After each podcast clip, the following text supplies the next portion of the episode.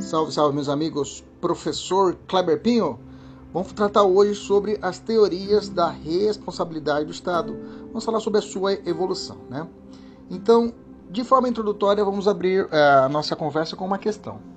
Vamos dar uma introdução. A, a moderna teoria do órgão público sustenta que as condutas praticadas por agentes públicos no exercício de suas atribuições devem ser imputadas ao Estado. Assim, quando o agente público atua, considera-se que o Estado atuou, ele está presente. Essa noção é de imputação é reforçada por qual princípio da administração pública? Qual o princípio que trata disso, gente? Lembra dos princípios da é, expressos da administração pública? Lá o 37, legalidade, impessoalidade, moralidade, publicidade e a eficiência. Qual desses princípios que eu poderia enquadrar essa ideia de responsabilidade? A impessoalidade. A impessoalidade que assevera ser a função administrativa exercida por agentes públicos sem rosto, né? por, conta da, por conta da direta atribuição à administração pública das suas condutas a eles praticadas, né? reforçando inclusive a teoria da chamada teoria do órgão, teoria da imputação volitiva, né? A teoria da imputação volitiva do órgão, né? Que na verdade, quando um agente age, ele é o próprio Estado. Quando um delegado anda, quando um juiz fala, quando um, um guarda municipal aborda alguém, ele é o próprio Estado. Então, se ele assim agir de forma incorreta, deverá ser punido, digamos assim, de forma administrativamente, e a pessoa, o cidadão, poderá ver contra o Estado a possibilidade de ser ressarcido por isso. Veja, responsabilidade civil é dinheiro, meus amigos. Não estou falando de responsabilidade penal.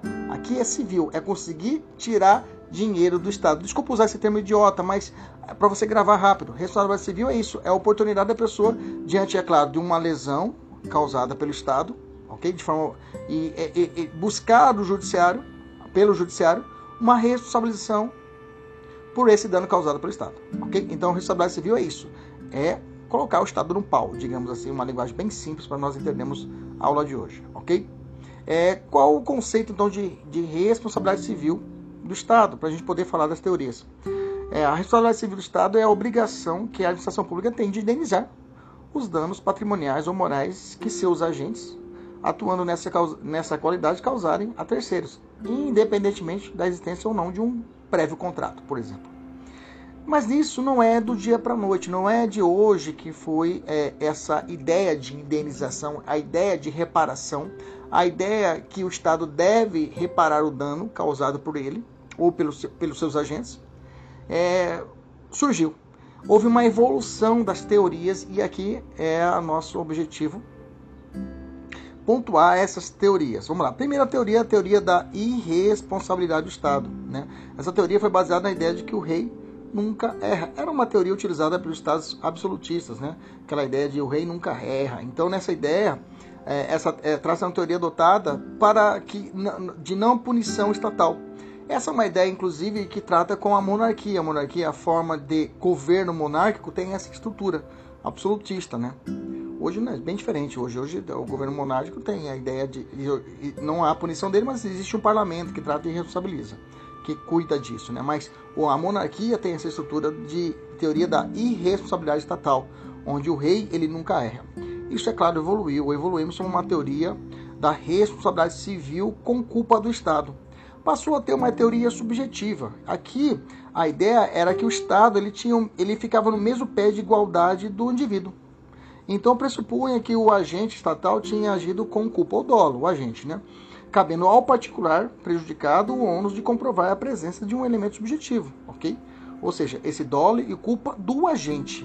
É como se fosse um, hoje em dia nós tivéssemos a ideia de que eu, eu, eu tivesse uma, uma situação, o, o, a pessoa cortou o galho do, do, do, de uma árvore que está fazendo uma limpeza e essa árvore, esse galho cai em cima do meu carro, ok? Na calçada. Meu carro meu carro está bem estacionado tranquilamente. Nesse caso, eu teria que provar que o agente que cortou estava com dolo, estava com raiva de mim ou culpa. Né? Eu tinha que provar isso, que ele estava com culpa ou com dolo, para que eu pudesse ser indenizado. Eu tinha que entrar na cabeça do agente, eu tinha que entender o porquê que o agente fez isso para poder provar isso na justiça. Hoje não é mais preciso disso. Hoje a responsabilidade é objetiva. Vou explicar agora. Mas a essa época, essa teoria, né, essa teoria subjetiva, ela veio com um movimento é, neoliberalismo, é, liberalismo, onde as relações entre Estado e indivíduo eram igualitárias. O Estado não intervinha, não havia uma intervenção estatal, né? Aí é uma, essa ideia do liberalismo, logo após a Revolução Francesa, tivemos essa ideia, tá? É, no Brasil, até 46, até a nossa Constituição de 46, ainda podíamos encontrar elementos dessa teoria. Depois nós tivemos uma, uma evolução, uma teoria intermediária que, não vi, que ainda não chegou à responsabilidade objetiva e também nem tanto era subjetiva. Aqui era a teoria da culpa administrativa, que ainda é utilizada em algumas, alguns ranços na nossa, na nossa vida prática. Não vamos falar sobre isso mais à frente. Na teoria da culpa administrativa, aqui, na verdade, eu tinha que comprovar, existia essa relação de, de, de igualdade entre o Estado e o indivíduo, só que eu não precisava provar a culpa do agente. A culpa seria da prestação do serviço. Então, na verdade, eu tinha que comprovar a culpa não do agente que fez o corte da árvore, mas sim da prestação de serviço em si. Então, nesse momento, nesse estágio de transição, o dever do Estado de indenizar os danos causados a um particular pressupõe a ocorrência de uma falha na prestação de serviço, né? a inexistência de mau funcionamento ou retardamento do serviço. E nesse caso é indenizável o dano que decorre da irregularidade dessa execução de uma atividade administrativa. Né? E nesse caso não vou exigir a culpa subjetiva do agente, mas sim a culpa especial atribuída à própria administração pública pela sua incompetência. Ok? Então, nesse caso, é, nesse momento, a vítima não precisa, inclusive, apontar o agente, né? Basta demonstrar que o serviço não foi prestado. É uma evolução, porque na outra teoria da responsabilidade civil com culpa do Estado tinha essa característica. Essa teoria da culpa administrativa, eu não olho para o servidor, eu olho para o Estado e falo, ó, oh, o serviço foi mal feito. E aí, é claro, tivemos a evolução para a teoria objetiva, né? Que aí nós temos ela em duas vertentes. Eu tenho a teoria objetiva no risco administrativo, nós vamos estudar ela mais à frente de novo, e a teoria do risco é, é, risco integral. Na teoria do risco administrativo, é quando a atuação do Estado causa dano particular e nasce para a administração pública a obrigação de indenizar mesmo se ausente falha na prestação do serviço, e independentemente da culpa do agente público.